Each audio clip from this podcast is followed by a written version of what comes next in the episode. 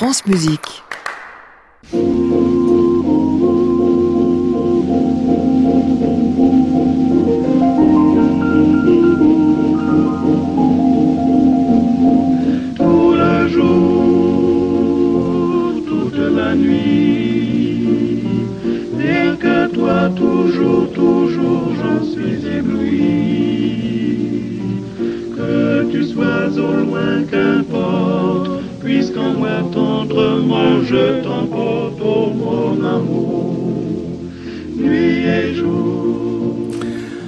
Bonsoir à tous et bienvenue dans le Classic Club sur France Musique tous les soirs de la semaine, 22h normalement, mais 22h16. On prend aussi en direct depuis l'hôtel Bedford à Paris, au 17 rue de l'Arcade. Ils sont deux, ils sont pianistes, ça fait 30 ans qu'ils vivent ensemble, qu'ils s'aiment et qu'ils doivent supporter chacun les gammes de l'autre. Mais comment font-ils pour se supporter les gammes l'un l'autre? C'est la question qu'on va leur poser à l'occasion de la parution de leurs deux disques, coup sur coup, un Schumann pour l'une, un Bartok pour l'autre. Nous sommes ce soir avec Claire Désert, Florent Beaufard et nous aurons aussi la petite visite finale de Bruno Le Thor, ensemble jusqu'à 23h. Bienvenue à tous dans le Classic Club.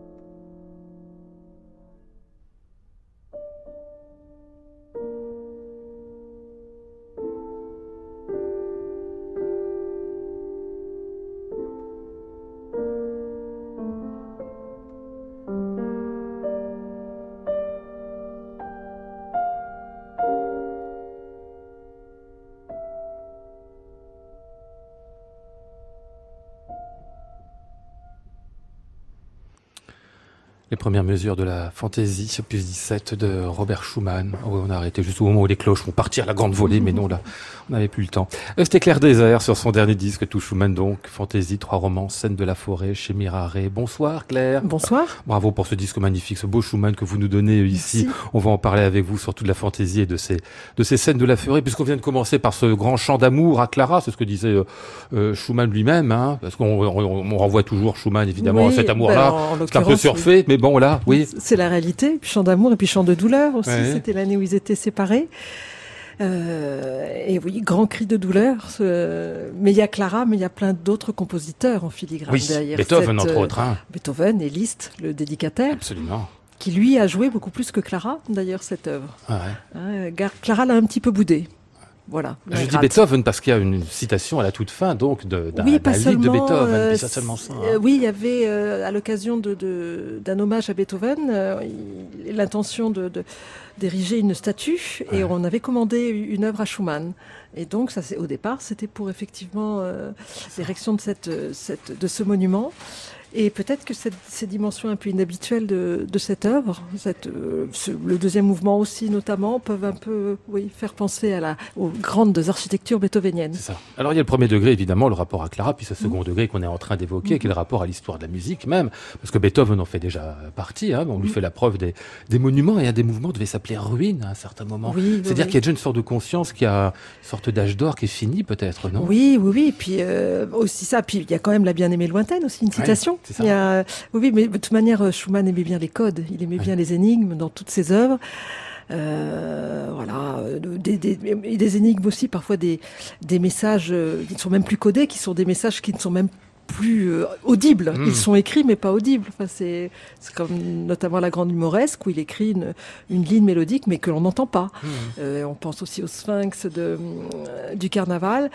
Oh oui, il, il fonctionnait beaucoup avant Berg, comme ça, beaucoup par, par message codé. Un peu codé, mais pas par chiffre, Oli. C'était pas un numérologue. Non, non, non, non, non, non, ça c'est, ce sera Bertok, ce serait plus tard. Oui, c'est ça, absolument. ce sera en, face de vous, Florent Beaufard. Bonsoir. Bonsoir. Vous avez travaillé le Schumann à la maison, vous l'écoutiez, vous l'entendiez, Claire, c'est ça, pendant qu'elle était en train de préparer ce disque? Ah oui, elle a dû entendre le Bartok, effectivement. On un peu, euh, on ferme bien les portes quand on travaille ensemble.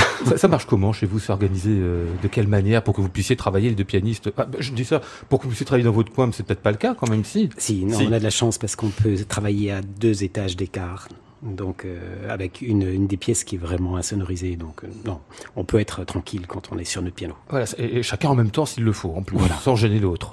Et même chacun, en, enfin ensemble, euh, puisqu'on a aussi une salle de piano. Ah ouais. Donc éventuellement, ah si, on, si on, a, on, a, marre de la solitude, on peut.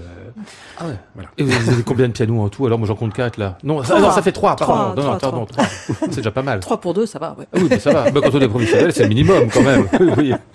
Ça fait combien de temps vous êtes ensemble tous les deux J'ai dit 30 ans tout à l'heure, c'est ça C'est lui qui compte. C'est lui, c'est lui le numérologue Oui, oui.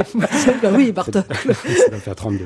32 ans Est-ce que vous avez plus joué 32 Je pourrais le dire. Est-ce que vous avez joué ensemble déjà tous les deux d'ailleurs Oui, beaucoup. Parce que je, Beaucoup, non bah non, parce que moi je vous ai pas vu en concert. Euh, non, on a vu ensemble. En fait, la première fois que j'ai joué avec Claire en, quatre mains, elle s'est évanouie à l'entracte. Non.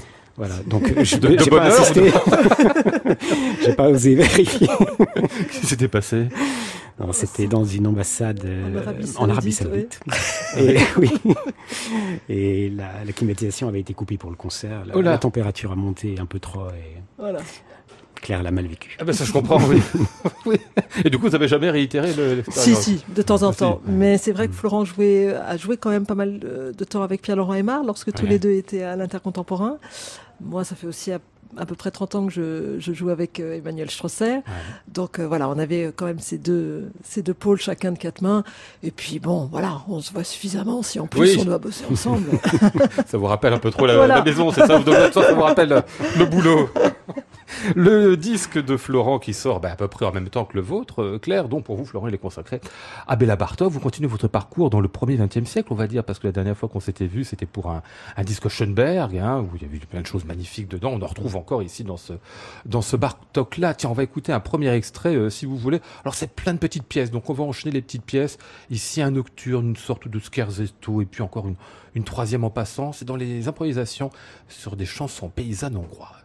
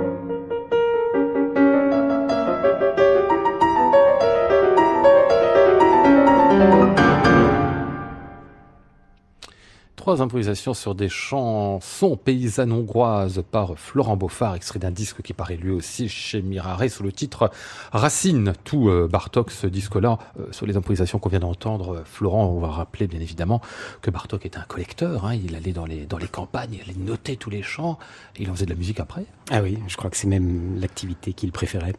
C'était un passionné de, de musique authentique, bon, populaire.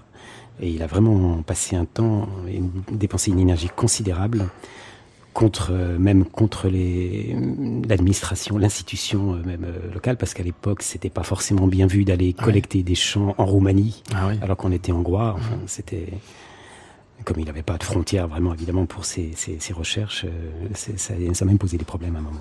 Et c'est marrant la manière dont il les transcrit parce qu'en fait on est dans un langage bartokien immédiatement. Lorsqu'on voit Kodai par exemple mm. qui fait la même chose avec des chants populaires, c'est pas du tout la même chose. Ah oui, ah il, euh, il, y a aussi euh, plusieurs plusieurs types quand même de transcription chez lui. Il y a, il y a une une transcription qui peut être assez fidèle, légèrement euh, pimentée, disons, de, des accords qui, qui conviennent. Par exemple, la toute première improvisation est simplement harmonisée de façon miraculeuse, mais elle est finalement assez, euh, assez fidèlement retranscrite. Et puis il y a une, un type d'harmonisation ou de, de, transcription, de modification du, du, chant original qui est incroyablement travaillé.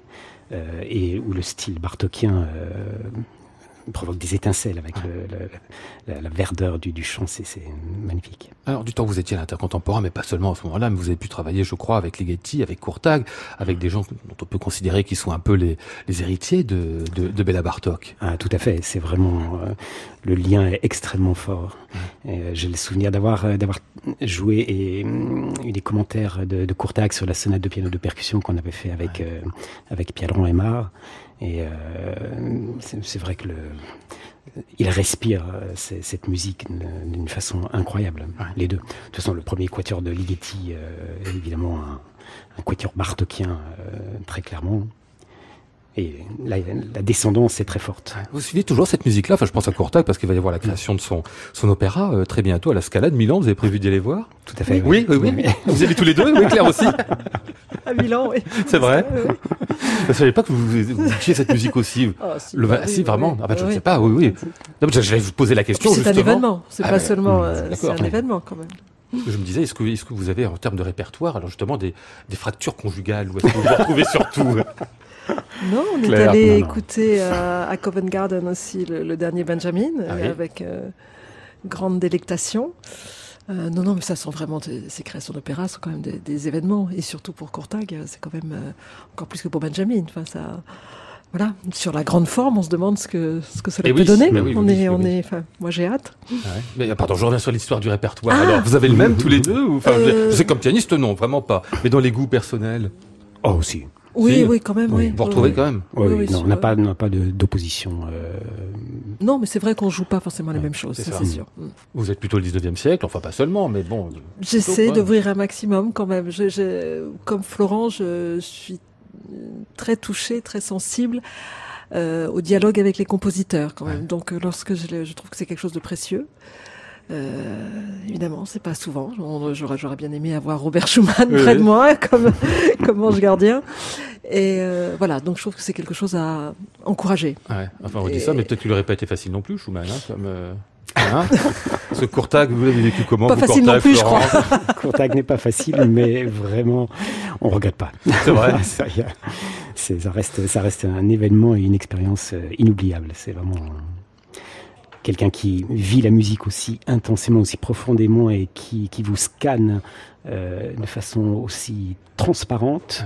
Euh, il nous met à nu et, il nous, nous permet de, de nous de, de, prendre le contrôle de ce qu'on ce qu'on dit musicalement d'une façon enfin en tout cas d'être conscient de ce qu'on dit musicalement ce qui n'est pas pas du tout donné à l'origine. Ouais. Il vous scanne, mais il scanne quoi Pardon, le musicien en vous, le, le, le bonhomme, la personne? Une intention, euh, le, le, geste même pour aller vers l'instrument euh, est révélateur d'un choix, d'une intention, d'une disposition par rapport à ce qu'on va jouer. Et déjà, euh, il voit très clairement ce qui va arriver. Évidemment, on se trouve un peu, un peu cerné parce que quand il nous fait les commentaires, si on commence à vouloir corriger consciemment, c'est, on empile les couches les unes sur les autres et c'est invivable, évidemment. Ah, mais, mais c'est extrêmement instructif. Vous avez été euh, élève aussi du Courtag, euh, Claire Non, non, non, je l'ai vécu par procuration et c'est, ça peut être douloureux ah, quand même. non, pas avec ah, Florent, mais euh, il a donné des masterclass au CNSM. Et alors effectivement, mais comme dit Florence, c'est c'est même au-delà d'être à fleur de peau. Enfin, c'est le. Euh, mais parfois, c'est plus confortable d'être euh, dans l'auditoire plutôt que sur le grill. Sur le grill. Mais ah, c'est des élèves à vous, c'est ça Des élèves du CNSM, pas forcément les miens. Euh, mais c'est évidemment extrêmement riche. Euh, mmh. mais ça demande, je pense, une certaine maturité aussi mmh. pour euh, voilà, pouvoir absorber, absorber ce, ce genre de, de, de, discours et ce genre d'informations d'une telle personne. Mais c'est aussi instructif sur sa musique parce qu'elle est extrêmement chargée d'intention et on, on, fait plus facilement le lien après. Classic Club, Lionel Esparza, France Musique. On va revenir à Schumann, Clair Désert et à ces scènes de la forêt, cycle absolument merveilleux. Il n'y a pas une pièce qui soit moins belle qu'une autre là-dedans. Enfin, si on la connaît un petit peu moins, parce que bon, je sais pas, mais ça fait du goût personnel. Hein. L'oiseau prophète, bien sûr, là-dedans, que vous faites magnifiquement. J'ai choisi qu'on écoute euh, les adieux, enfin l'adieu, pardon, la pchide finale pour répondre à celui de malheur, juste avant.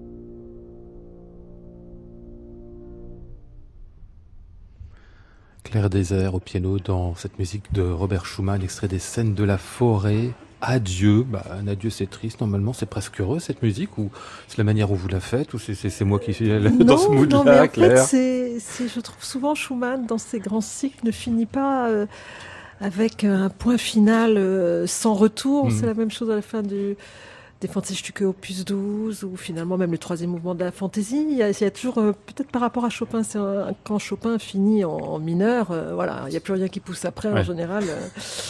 et c'est vrai que Schumann, il y a souvent une petite porte ouverte vers un ailleurs ou la, la, la dernière pièce de, de David Müller, opus 6. Voilà, toujours une une petite pièce, une petite capsule là qui nous, qui, qui, qui, qui nous, oui c'est ça, qui nous montre un ailleurs euh, un peu plus positif. Et, une vraie tendresse en plus oui, ici. Hein. Tout à fait. Là c'est effectivement un chant, un lead euh, d'une douceur euh, invraisemblable et qui c'est peut-être un, un lointain écho aussi de la de la deuxième romance, oui. opus 28, qui est peut-être une des choses les plus, hmm. sublimes aussi qu'il est, qu'il est qu'il ait jamais écrite. Oui. Alors on connaît le, évidemment le, le, sous-texte supposé, en tout cas de la fantaisie, on en a parlé tout à l'heure. Pour ces scènes de la forêt, c'est plus mystérieux quand même. Ça, ça, oui, mais en, en, même temps, c'est euh, quand même une, une, de ces rares musiques à programme, euh, des rares vraiment descriptives. Alors évidemment, la, la, la nature euh, chez Schumann elle renvoie à peut-être la philosophie et, et l'oiseau prophète et pas seulement euh, une, voilà euh, un animal ailé, mais c'est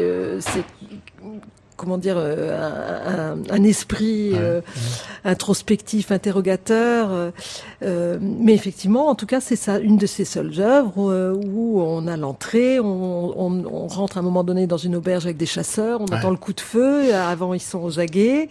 Il y a un endroit maudit, un autre beaucoup plus amical, beaucoup plus. Oui, voilà. Oui, oui, non, c'est vraiment une, une musique, une musique descriptive, peut-être la seule, parce que même les, les je trouve que les scènes d'enfants euh, voilà sont moins encore euh, peut-être moins moins littéralement euh, voilà descriptives ouais. alors que là c'est comme si on mm. avait une sorte d'histoire oui. une certaine manière ou d'atmosphère qui reconstruisent voilà. quelque chose mm. est-ce que vous suivez l'un l'autre à propos d'histoire euh, Claire Désert euh, Florent Beaufort lorsque vous faites des disques par exemple lorsque vous avez des, des programmes de concerts vous voulez jouer l'un l'autre à la maison? Oui oui, oui absolument systématiquement?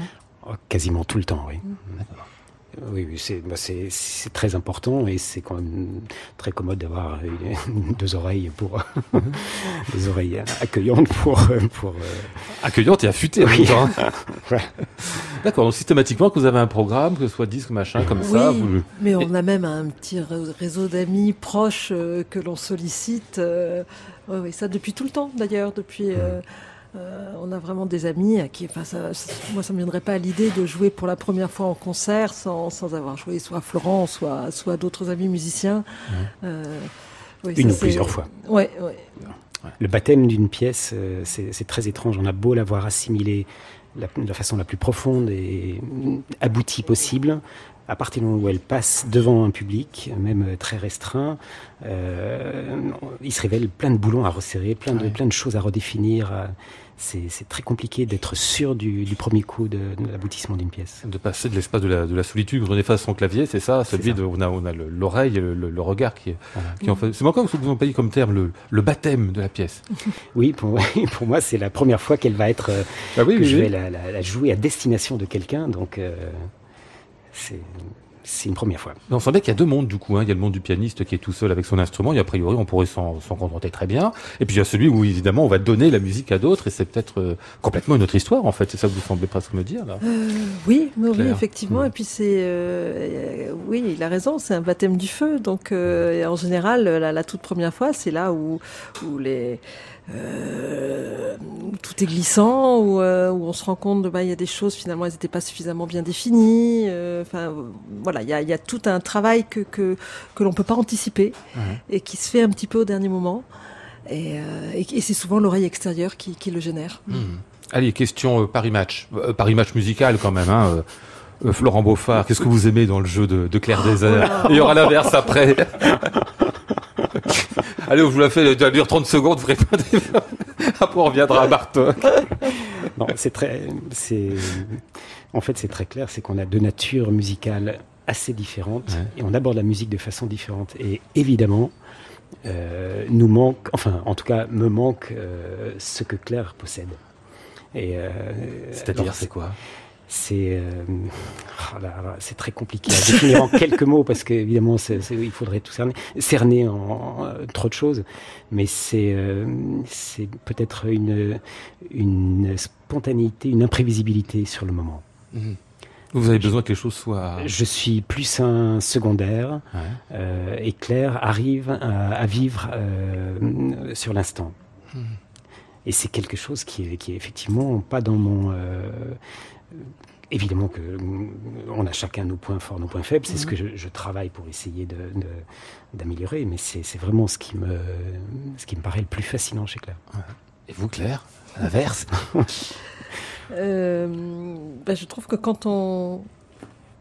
Quand j'entends Florent, je, je, lis la partition à livre ouvert. Voilà, c'est que j'ai l'impression de, euh, vraiment de, pouvoir lire le texte et d'en avoir le, oui, d'une manière extrêmement claire, pensée, et ce qui n'empêche pas évidemment de la profondeur. C'est pas, une, pas une question gentille, ça, Lionel. Pourquoi c'est pas une question gentille Ben si, enfin, non Délicate Bon, indiscrète peut-être. Bon, d'accord, d'accord, ça va. On la laisse de côté. Allez, on va revenir au Bartok de euh, Florent Beaufard pour écouter ici un extrait des 14 bagatelles. Euh, je sais pas si elles sont inspirées de Beethoven, un peu quand même, peut-être, non ah, Vague, lointain souvenir, même pas Je suis pas sûr. Non. Hein enfin, ça ressemble pas, c'est pas ce que je voulais dire, mais enfin... non, non, mais c'est, en tout cas, c'est la très petite forme et, euh, et aventureuse. Donc, et euh, magnifiquement tenue en plus.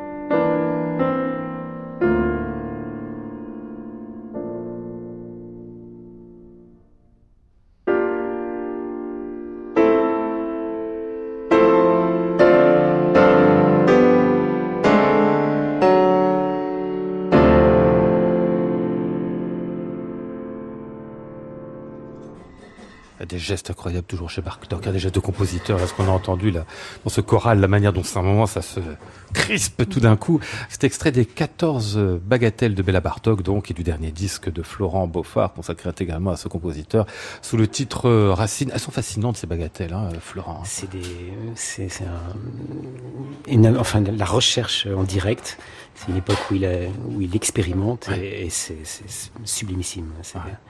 En plein air, c'est le grand cycle que vous avez enregistré aussi. Il fallait la voir celui-là parce que c'est peut-être le chef-d'œuvre de Bartok, non? Ces cinq pièces-là, même si je ce qu'on hein, vraiment, hein, mm. avec le grand nocturne au milieu. Bref, le dernier disque de Florent, vous l'aurez compris, c'est chez Mirare. Classic Club, Lionel Esparza, France Musique. Il est 22h48. Bonsoir Bruno Le Thor. Bonsoir Lionel. On vous connaît bien sur France Musique, vous êtes la voix la plus veloutée de notre antenne. Et c'est depuis 20 ans, moi quand je suis rentré à la radio. 25. 25 ans vous, ouais. Moi je suis là depuis 20 ans, on me disait le jour où tu auras la voix comme Le Thor, tu pourras causer. Malheureusement, c'est jamais arrivé. Euh, donc... pas trop tard.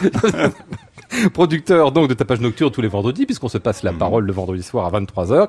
Vous êtes aussi compositeur, et puis vous êtes aussi directeur depuis 5 ans du festival Ars Musica de Bruxelles, qui est carrément une institution dans le monde de la contemporanéité depuis... Oui, c'est l'un des, instruments, pardon, l'un des festivals les plus anciens euh, européens, né en 1989, quelques années avant Présence. Ah oui. Et oui, ça a été euh, ça a été relevé un défi puisque le festival euh, vivait une période un peu difficile. Donc il a fallu euh, repenser le festival entièrement, aller vers de nouveaux horizons. Mhm. Et ça fait cinq ans donc vous avez pris ça fait cinq ans, direction, c'est ça. Et vous fêterez donc les 30 ans l'année prochaine. Absolument. Bien 89, c'est ça. Hein? Absolument, 1989, ah, 2019, euh, oui, les 30 ans. On, revisitera d'ailleurs des œuvres qui avaient été créées à l'époque dans le festival. Ah La première œuvre d'ailleurs qui avait été jouée, c'était une œuvre de Dutilleux, c'était tout un monde lointain. Ah et nous ouvrirons le festival en 2019 par tout un monde lointain. Mmh. L'inouï, l'inentendu, c'est pas l'inattendu, mais c'est l'inentendu, enfin c'est pas très loin en tout cas, c'est le thème que vous avez voulu donner euh, cette année, c'est-à-dire nous faire découvrir des choses étranges. Oui, des choses étranges, des, choses qui passent parfois par les instruments, parfois par les formes, parfois par la manière d'écouter. Alors il y a, y a, ce concert de Michel Rodolphy, euh, concert subaquatique, où les spectateurs sont plongés dans l'eau. Plongés dans l'eau Oui, absolument. Les spectateurs aussi? Oui, les spectateurs sont plongés dans l'eau comme les musiciens, euh, dans, dans, une eau qui est montée à 31 degrés, qui est abaissée, euh, qui est abaissée au, au, niveau de de, de, de, la, de la profondeur et dans, dans, une très très belle piscine à, à Bruxelles. Et l'idée c'est comment aujourd'hui on peut écouter la musique d'une manière différente. Et puis on est allé aussi rechercher des instruments parfois oubliés, le mhm. no, qui sera notre concert d'ouverture. On a passé une commande à, à Régis Campo, ah concerto pour thérémine et orchestre. Euh, on, on, redécouvrira la pièce de Marius C'est quoi le thérémine Celui qui fait l'espèce de, de, de trucs de, de, de, de, films de science-fiction, c'est ça? Ah, Le thérémine, c'est plus que ça. C'est un instrument euh, inventé Je sais que vous l'adorez en plus. J'adore cet instrument. J'avais même fait d'ailleurs il y a quelques années un feuilleton sur France Musique sur l'histoire de Térémine. Euh, Léon Térémine. passionnante d'ailleurs en plus. Hein. L'histoire de Térémine, on va pas la faire ce soir parce que sinon l'émission va être vraiment très très courte.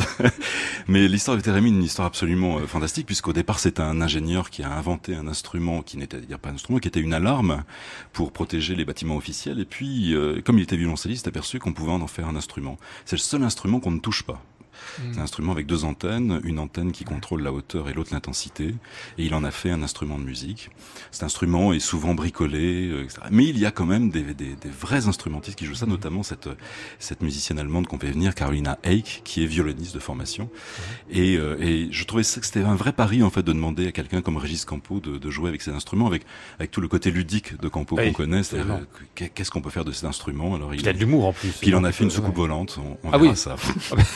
De toute façon planète interdite, c'est ça. Ce sera pour le concert euh, d'ouverture le 9 novembre, si je compte bien, avec le Bruxelles Philharmonique, euh, qui jouera donc cette pièce en création au Beaux-Arts. Alors je, je, cite le, Beaux-Arts de Bruxelles parce que vous avez un nombre de lieux absolument invraisemblable pour 63 concerts. Il y a plus de 20 lieux différents. Alors, 67 concerts. 67 même. Pour... oui, et puis une vingtaine de lieux, mais pas seulement à Bruxelles. On a des concerts euh, également à Liège avec l'orchestre de Liège, des concerts à Mons avec l'ensemble Musique Nouvelle. Mmh. Oui, c'est un c'est un festival qui est installé, euh, qui est installé en Belgique, un peu partout en Belgique. Malheureusement, euh, plus du côté euh, francophone pour euh, les questions habituelles euh, linguistiques de la Belgique. Mais, mais grosso modo, c'est un festival qui est quand même très important en Belgique. C'est c'est un c'est un festival qui s'est qui s'est implanté. On accueille bien sûr aussi bien les les compositeurs néerlandophones que francophones. C'est pas. Mais mais l'idée, c'est vraiment d'avoir un festival qui est un peu le, le reflet des, des, facettes de la création d'aujourd'hui. Mmh, c'est ça. Il n'y a pas une ligne esthétique particulière. Pas du tout. Non. On, on y trouve de la musique euh, électroacoustique, de la musique électronique, de la musique improvisée, euh, de la musique de chambre, des installations, vraiment toutes les formes, enfin tout, tout ce qui m'intéresse. parfois, j'ai l'impression que je regarde ta page nocturne, en fait. J'ai l'impression que je revois mon émission. Mais c'est vrai, c'est tout ce que j'explore depuis des années sur France Musique. C'est cette envie, en fait, de partager des choses, des choses bizarres, des choses étranges, des, des gens qui vont chercher, et puis bien sûr des, des grands classiques, puisque on jouera même du Mozart dans le festival. Et oui, oui, parce qu'il y a une œuvre de Mozart que je trouve très intéressante, qui est l'œuvre pour glace harmonica et ensemble. Ah et je trouvais ça intéressant dans un, dans un festival consacré à l'inouï d'aller chercher cette, cette, pièce un peu particulière dans le répertoire de, de, Mozart et de commander une pièce pour cet instrument aussi à un jeune compositeur en rencontre avec l'orchestre de chambre de Wallonie. Hmm. David Lang vous a fait un opéra sur qui, sur quoi, pourquoi? Alors David Lang, c'est un, un, compositeur que d'abord que j'aime beaucoup, que je suis de, depuis longtemps, et il a créé l'année dernière un festival, un, festival, un concerto, euh, un opéra très particulier, Whisper Opera, euh, à New York. C'est un opéra qui est basé, comme son nom l'indique, sur le chuchotement. Donc, euh, son idée première, c'était de se dire voilà, j'ai envie d'écrire une œuvre qui ne, qui ne, peut pas être enregistrée, qui ne peut pas être filmée, qui est un moment unique pour le spectateur. Mmh. Et l'idée, ça a été euh, d'avoir euh, 72 spectateurs, comme on dit en Belgique, euh, au centre d'une scène, euh, les musiciens qui entourent les spectateurs et une chanteuse qui euh, chuchote, qui susurre euh, aux oreilles des spectateurs l'opéra. Et donc chacun imagine, parce que bien sûr on n'entend que des bribes de cet opéra, mais il est construit de telle manière qu'on peut en fait un petit peu susciter son imaginaire et inventer sa propre histoire. Et c'est extraordinaire parce que je, je, je l'avais vu à New York, c'est incroyable, c'est un moment incroyable. David Lang, ce sera donc euh, entre le, la programmation de Ars Musica par Bruno Le Thor cette année. Je vous rappelle que le festival commence le 9 novembre et poursuivra jusqu'au 2 décembre. Vous avez cité euh, Michel Rodolphi, mais justement c'est avec sa musique qu'on va refermer cette émission. Un extrait que vous avez choisi, c'est la pièce qu'on va entendre là C'est une pièce qu'on va entendre avec une petite particularité qui n'est pas dans le programme, c'est qu'on va avoir un, un côté années 80 puisque Jean-Marc Barr viendra dire des textes de John Cage.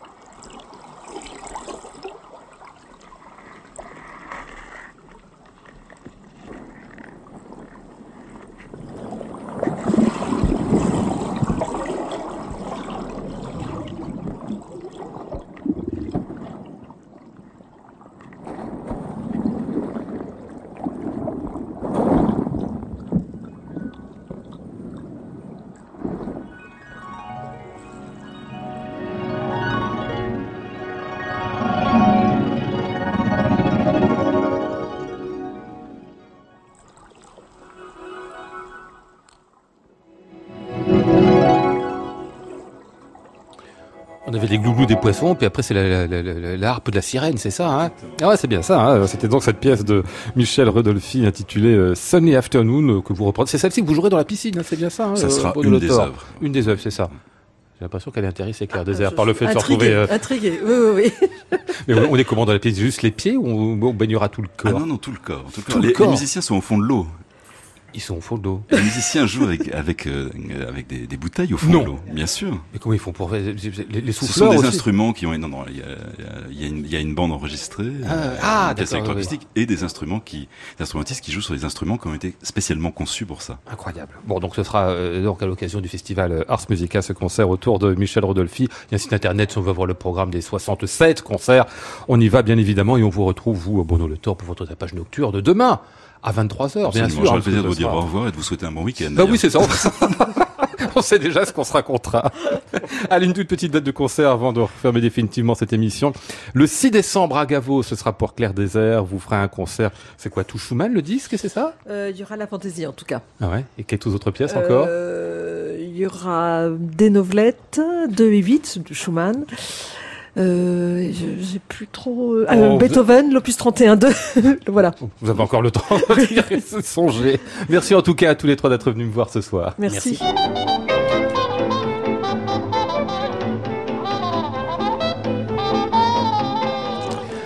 Nous étions avec euh, Christophe Dillis, Flora Sternadel, Antoine Courtin, Christophe Michou et Alexandre James.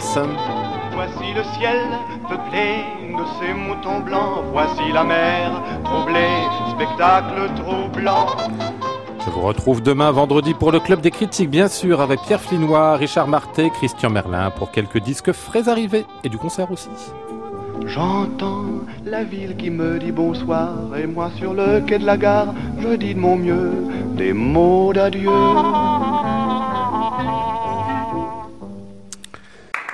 À réécouter sur francemusique.fr.